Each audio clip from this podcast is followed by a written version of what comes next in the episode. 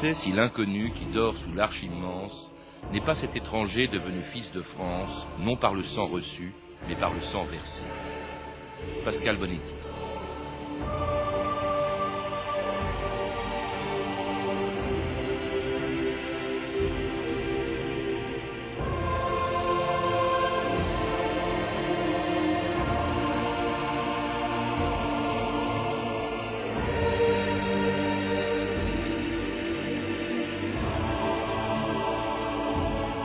2000 ans d'histoire.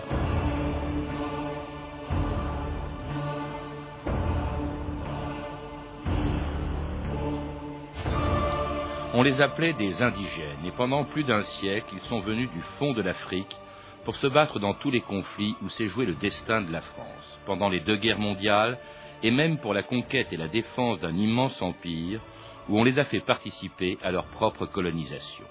Et puis un jour, ce qu'on appelait les tirailleurs sénégalais ont disparu, en même temps que les colonies. Et dans leur pays devenu indépendant, on les a oubliés.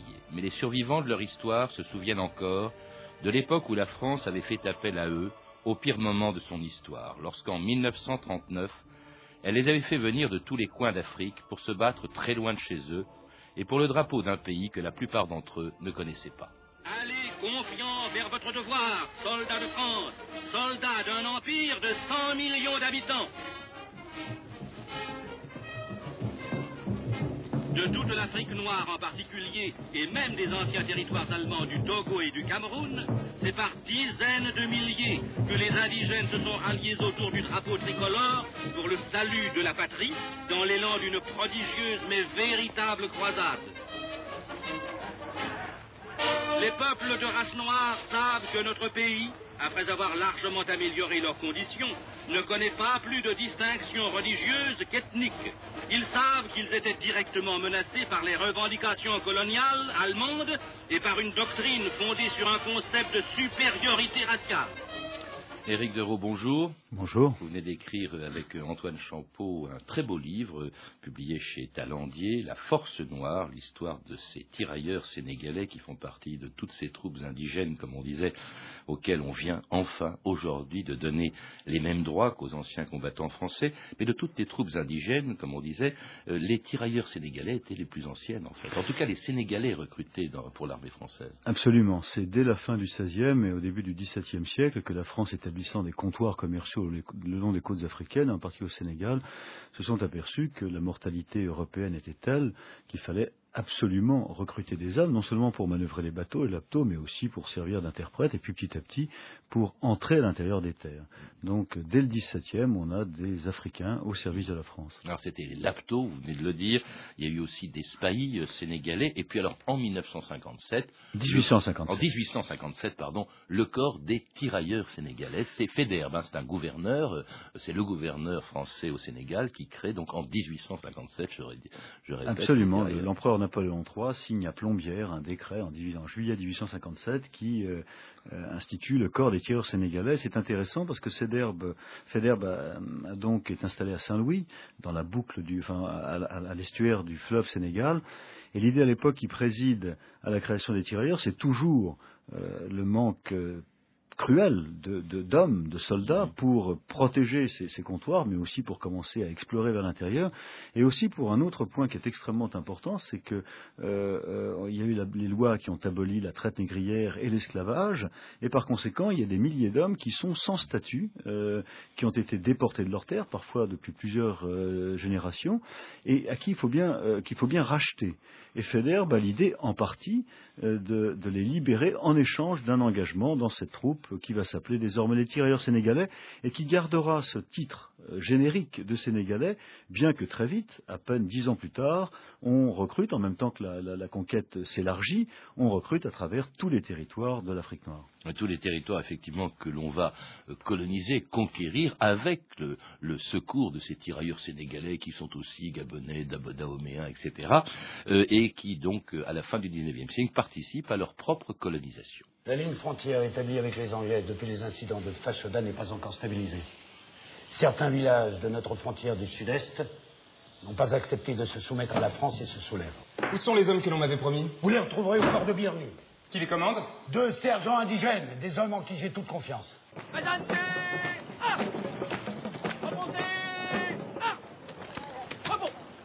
Capitaine Chanoine, Sergent indigène Boubacar. À vos ordres, mon colonel. Messieurs, votre mission de pacification à laquelle vous avez brillamment participé vient de commencer. Nous avons besoin d'hommes. Eh bien, voici les premiers. Les premiers tirailleurs irréguliers de la colonne Boulet-Chanoine. À la colonne Au capitaine Boulet Oui, au capitaine Boulet Plus bas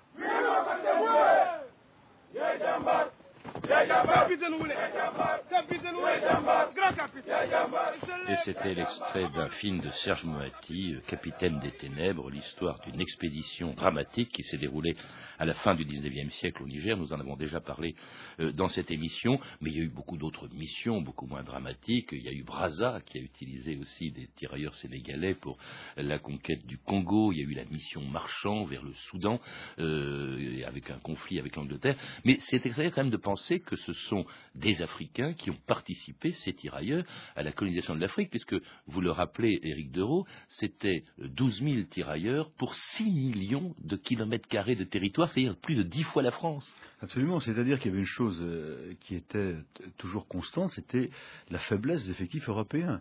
Euh, par exemple, la mission dont vous parlez, la mission Marchand, qui traverse l'Afrique euh, d'ouest en est, et qui se termine par l'affaire de Fachoda, c'est 15 blancs et 150 tireurs sénégalais et environ 15 000 porteurs africains. Mmh. Donc il est clair que euh, la conquête de l'Afrique n'aurait jamais pu se faire sans l'aide de ces troupes africaines.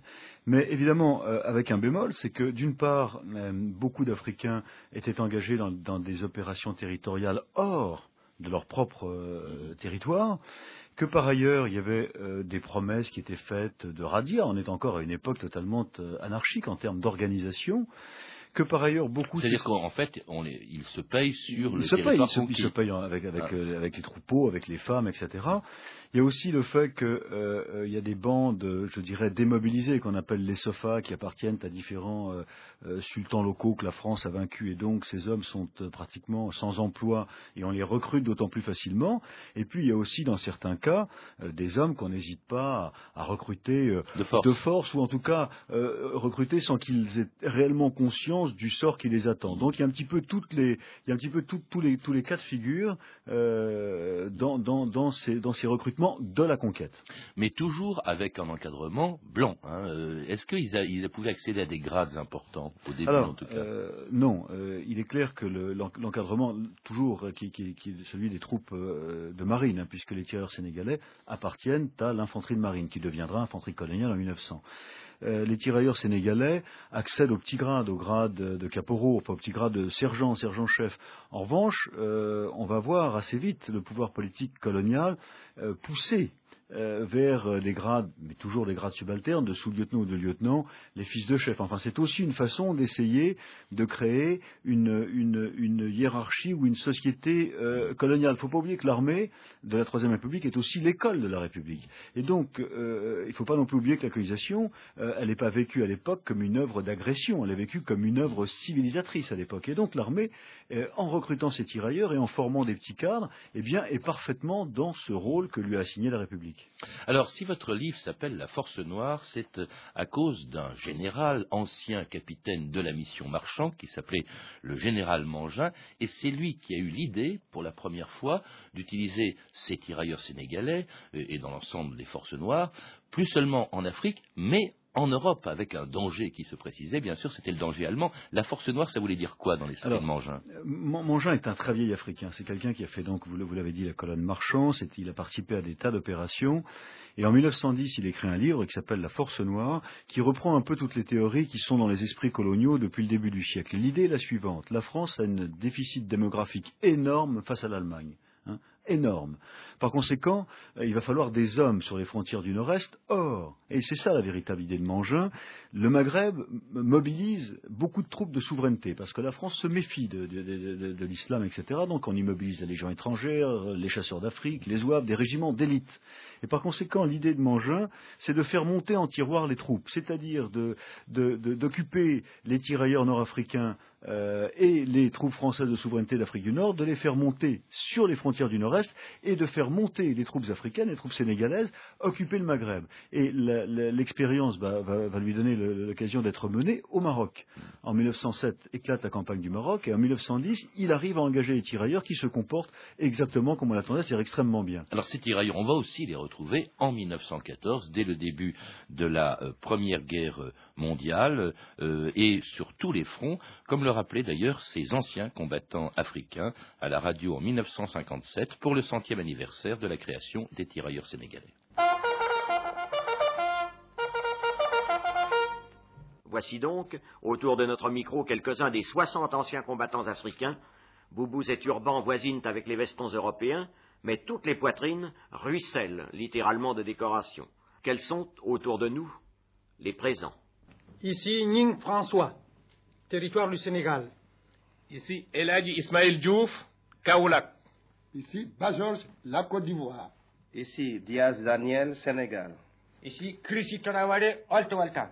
Vous étiez, vous, à Verdun J'étais à Verdun, sur les ordres de général Pitan. C'est là qu'on avait tamponné très fort. Ils nous bombardé pendant 24 heures assez vite. Et la voit que le, toujours le tirailleur sénégalais s'agit. Et les, tirailleurs sénégalais tenaient leur position toujours. Ils tenaient leur, position toujours. Le tirailleur, on lui dit tu te mets là et, puis, et puis tu te défends. Vous étiez gradé à ce moment-là? J'étais caporal. Caporal. Moga pepe, moga pepe, moyinga kanga kwa. Moga pepe, moga pepe, moyinga kanga.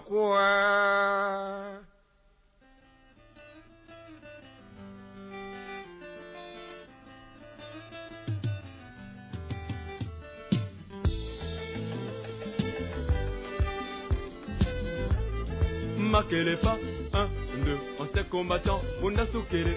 Pas, et un, deux, on s'est combattant, on a soukéré. Tu ne sais pas que moi je suis ancien combattant. Moi je suis ancien combattant, j'ai fait la guerre mondiale. Dans la guerre mondiale, il n'y a pas de Kamala Dans la guerre mondiale, il n'y a pas de futur, mon ami. Je suis français, je suis allemand. Je suis anglais. Moi je suis tchécoslovaque, Makereba. Et un, deux, on s'est combattant, on a soukéré. Makereba.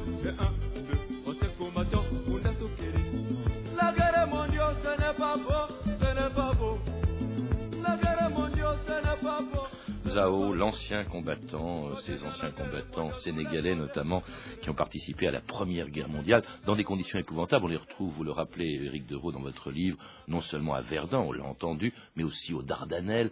Euh, ça a été très dur pour eux, parce que là, d'abord, ils débarquent dans un pays qu'ils ne connaissent pas, avec des moyens euh, de, guerre qu'ils ignorent. Hein. C'était une guerre épouvantable qu'on ne pratiquait pas en Afrique, et ça a été extrêmement dur. Ils ont eu des pertes énormes, d'ailleurs. Ça a été très dur, et surtout les conditions climatiques aussi, c'est-à-dire qu'on s'est très vite aperçu que l'idée de la force noire ne tenait pas et que ce n'est pas ces, Sénégalais qui changeraient le destin des armées. On n'y croyait pas tellement d'ailleurs, mais en tout cas, il y avait une. La presse s'était emparée de cette mythologie, même si l'état-major n'y croyait pas. Donc il y a eu énormément de cas d'affection pulmonaire, ce qui fait que très vite on a eu l'idée de retirer les tirailleurs euh, du front pendant l'hiver et de les mettre dans les énormes camps du Sud-Est de Fréjus, qui s'appelait l'hivernage.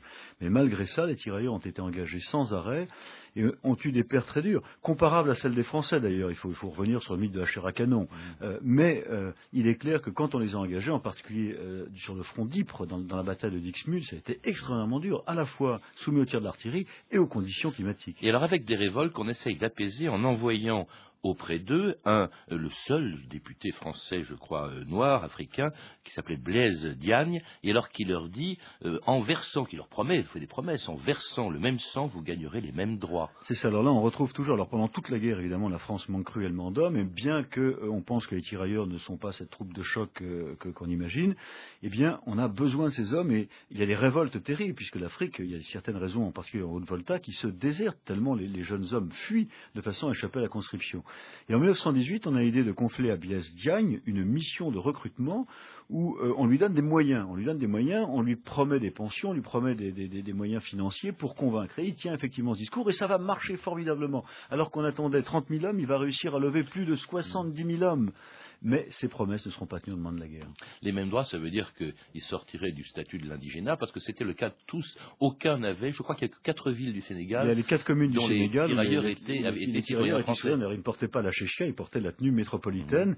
Sinon, tous les autres étaient soumis au statut de l'indigénat, c'est-à-dire qu'ils étaient sujets français et non pas citoyens français. En tout cas, ils sont célébrés à la fin de la guerre à laquelle ils ont participé. Ils suscitent la curiosité, mais aussi le paternalisme qui va se manifester notamment à l'exposition coloniale de 1931. Actuellement, à l'exposition coloniale, dans un pavillon qui se trouve dans le palais du Maroc, cette ligue fait tous les jours des cours d'abord pour les indigènes des souks tunisiens, algériens et marocains. Ensuite, pour les militaires du Soudan et du Sénégal. Nous allons prendre la seconde leçon. Vous allez lire après moi. Ça c'est. Oh Bon, ça c'est. Ah Alors. Gabon, Balania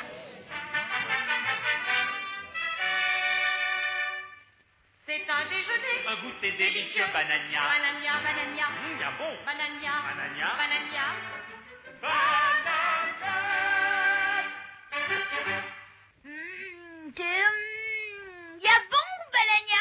Yabon Banania, c'était sans doute une des publicités les plus célèbres du XXe siècle, une des plus détestables aussi, parce que c'était vraiment, les tirailleurs sénégalais étaient sur les boîtes ou les affiches de cette marque de, chocolat en poudre. C'était terrible, ça. Et, et, cette, cette, publicité, on l'imagine pas aujourd'hui. C'est-à-dire que ce qui est terrible, c'est que c'est un stéréotype. Pendant la Grande Guerre, on a fabriqué énormément de cartes postales de propagande. Et euh, on a instrumentalisé l'image des Noirs de façon extraordinaire. On les a montrés en gaillards euh, solides, costauds. Alors c'est pas par hasard si le fabricant de Banania s'est emparé de cette image-là pour en faire son logo.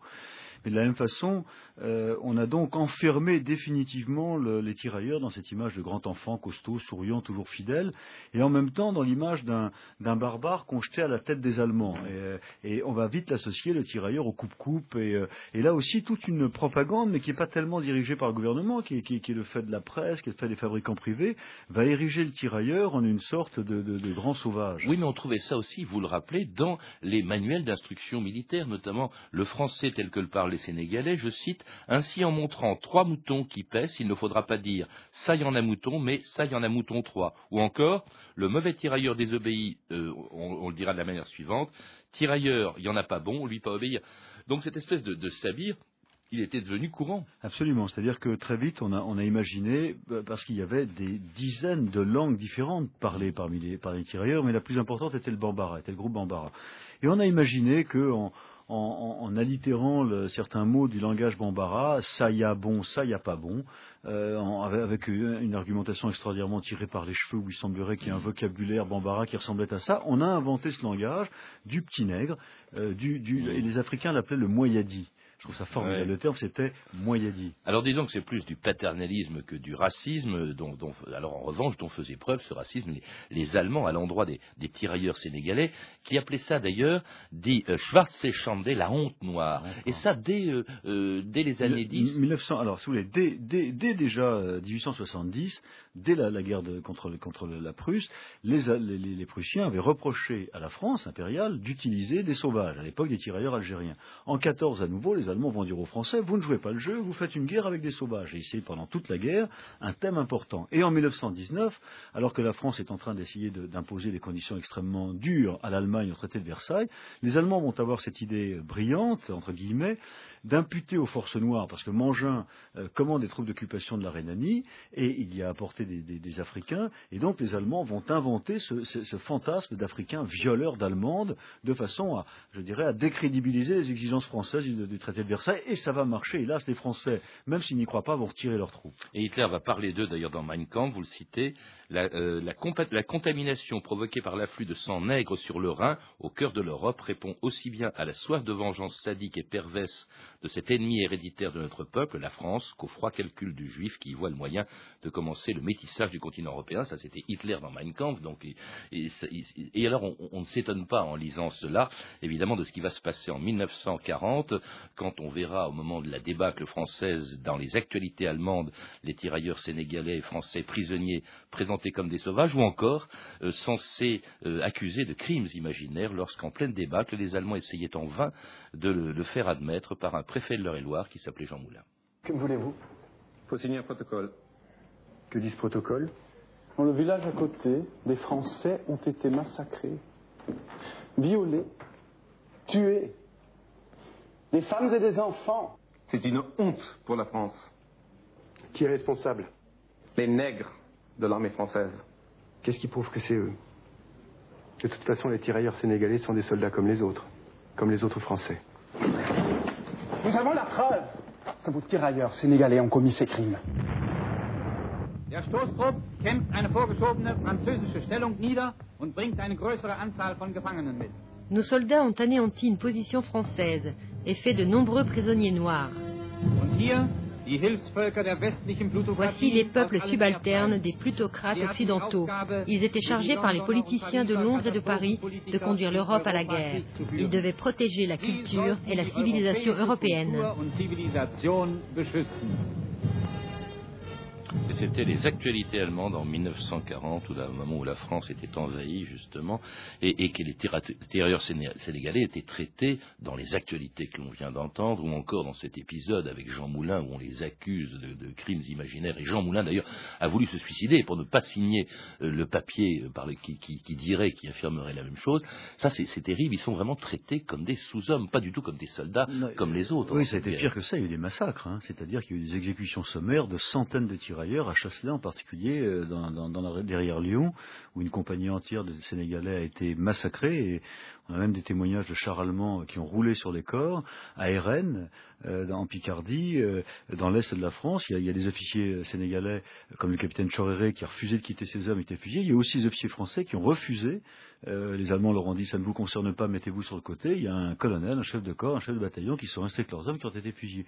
Donc euh, on ne sait pas très bien combien il y en a, mais on peut estimer à plusieurs centaines, en tout cas peut-être plus d'un millier, euh, les tirailleurs sénégalais exécutés sommairement par les Allemands parce qu'ils étaient noirs. Et quand ils étaient faits prisonniers, les Allemands ne voulaient pas les mettre comme les autres prisonniers français dans des camps en Allemagne. Les stalags pour les pour les prisonniers noirs étaient en France. hein. Alors en- ceux qui en revanche y ont échappé, on les va retrouver sur tous les fronts, dans l'armée française d'Afrique, euh, dans les forces françaises libres, dans les maquis même. Ils vont participer. 160 000 hommes environ euh, des- de ces tirailleurs ont participé, je crois, à la, à la deuxième guerre mondiale. Éric Deroux. À tous les combats de la Seconde Guerre mondiale, il y a les tirailleurs à Birakem, il y a les, le premier combat euh, qui, qui va, qui va redresser le, le glaive de la France libre. On va les trouver dans la première armée, on va les trouver euh, en Italie, euh, pendant la campagne d'Italie, on va les trouver à la libération de l'île d'Elle, où ils ont eu de grosses pertes, on les trouver au débarquement de Provence, dans la campagne des Vosges, jusque la campagne Vosges, la libération de la poche de Royan aussi, c'est aussi un bataillon de marche de tirailleurs. Ce qui est curieux, c'est qu'on ne les a pas utilisés jusqu'au bout de la guerre, car ils sont démobilisés dès 1944. Dans l'hiver Éric Deroux. 44. Et pourquoi oui. Alors il y a eu plusieurs raisons. Ça s'est appelé le blanchiment. L'une était que euh, l'état-major euh, pensait que les Africains auraient du mal à tenir dans les conditions climatiques. Une raison mineure. L'autre était aussi que je crois qu'on voulait que les jeunes Français prennent réellement part euh, aux opérations de la guerre et qu'on n'ait pas l'impression justement que l'Allemagne soit libérée uniquement par les troupes indigènes. Donc ils retournent chez eux en 1944. À Marseille, le général Ingold visite les combattants sénégalais qui vont regagner par avion leur terre natale. Un viatique sous forme de colis individuel est offert par la générale à chacun des rapatriés. La France n'oublie pas la part prépondérante qu'ont pris ses soldats d'élite aux campagnes décisives. En quelques heures, le Dakota va ramener au pays ces hommes dont la plupart n'ont pas cessé de combattre pendant cinq ans. On les a vus partout où le communiqué enregistrait des victoires. On les a vus aussi stoïques sous le froid que sous le feu. Ils ont bien mérité de revoir le soleil de Dakar. Amadouba, démobilisé, va revoir son village. C'est Diongone, dans le secteur de Kaolac. Le village est en effervescence. C'est un véritable événement que le retour du guerrier Amadouba. Alors en réalité, le retour n'a pas été aussi joyeux que le dit cette archive, Éric hein. Les soldats sont en fait mécontents parce que on n'a pas euh, réglé leur sol, leurs indemnités. Oui, les pensions. Il y a une tragédie qui s'est produite. Et au camp de Tiaroy, qui est un énorme camp à l'arrière de Dakar où ils sont groupés, un certain nombre de ces tirailleurs, anciens prisonniers euh, de- de- depuis 40, euh, ont été euh, trimballés d'un camp à un autre. On leur a promis des, des euh, réparations financières différentes selon les camps. Euh, ils réclament, ils refusent. Alors on leur dit, bah, rentrez dans vos, dans, vos villages respectifs, on vous paiera à ce moment-là. Il faut oublier que l'administration qui est restée sur place est toujours celle, euh, je dirais, d'avant, elle n'est pas celle de la France combattante. Et donc les tirailleurs refusent de rentrer dans leur village. Euh, la troupe est appelée, euh, le camp est encerclé, euh, des coups de feu sont tirés, il y aura 35 morts. 35 morts. Là, c'est pas les Allemands, c'est la police française, des forces de l'ordre françaises. C'est les forces de l'ordre françaises, parmi lesquelles il y a les tirailleurs d'ailleurs, parce que l'ordre est exercé par des tirailleurs. C'est effrayant. Et c'est le début d'une injustice qui a duré comme ça une soixantaine d'années, parce que alors qu'on va encore les utiliser dans des guerres comme la guerre d'Indochine, hein, eh il y aura constamment un écart entre les pensions qu'on leur donne et celles des anciens combattants français auprès desquels ils se sont battus dans toutes les guerres. Comment est-ce qu'on peut justifier euh, ceci? Alors, euh, si c'est justifiable, comment peut-on l'expliquer Ce n'est pas justifiable. Alors, l'explication technique, la première, c'est qu'au moment des indépendances, l'État français a considéré que ces hommes n'étant plus français, ils n'avaient plus à bénéficier des avantages des lois françaises. Et par conséquent, leur pension euh, et retraite ne seraient plus indexées au coût de la vie. C'est ce qu'on a appelé la cristallisation. Nous nous sommes battus, d'ailleurs, avec la Fédération des anciens des troupes de marine d'outre-mer. Il faut bien voir que les anciens combattants et l'armée est toujours resté assez, assez au nom de cette fraternité d'armes, qui est tellement importante, de façon à exiger la parité. Euh, le, sang, euh, la balle ne fait pas de différence entre le blanc et le noir, disaient les tirailleurs. Et donc, de façon à ce qu'il y ait une parité pour les récompenser. Et je, à notre immense satisfaction, je crois qu'aujourd'hui, Monsieur le Premier ministre vient de dire que mmh. tout allait être fait de façon à ce qu'on. Non seulement revalorisation, mais au niveau des anciens combattants français. Et, et, au, taux, au, taux français. Donc, je crois que c'est une grande victoire et j'en suis très, très heureux et très fier. On dit beaucoup aussi que c'est le film qui sort en ce moment dans les salles qui a joué un grand rôle indigène. Je crois que le film a joué un grand rôle. C'est important parce qu'on s'aperçoit qu'il y a aujourd'hui des jeunes issus de cette histoire-là, euh, pour lesquels il faut que ce soit une histoire commune et apaisée, et non pas une source de, guerre civile.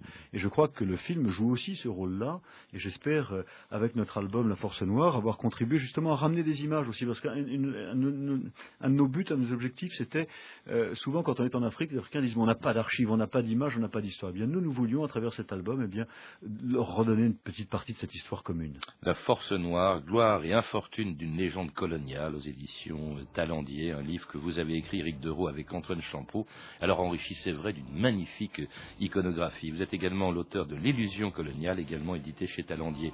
Pour en savoir plus, je recommande la lecture du dossier que la revue Historia consacre aux soldats d'Afrique et puis le film Indigène, bien sûr, de Rachid Bouchareb qui sort aujourd'hui sur les écrans et qui est accompagné de la sortie du livre Indigène publié aux éditions Perrin. Vous avez pu entendre des extraits du téléfilm Capitaine des Ténèbres de Serge Moati diffusé sur Arte en avril dernier ainsi que du film Jean Moulin d'Yves Boisset, un DVD aux éditions France Télévisions. Toutes ces références sont disponibles par téléphone au 32 30, 34 centimes la minute ou sur franceinter.com. C'était 2000 ans d'histoire avec, la technique Pascal Baldassari, Loïc Frapsos, documentation et archives sonores Claire Destacan, Emmanuel Fournier et Catherine Louis, une réalisation de Anne Kobilac. Demain, dans 2000 ans d'histoire, l'électricité nucléaire en France, de Marie Curie au projet ITER.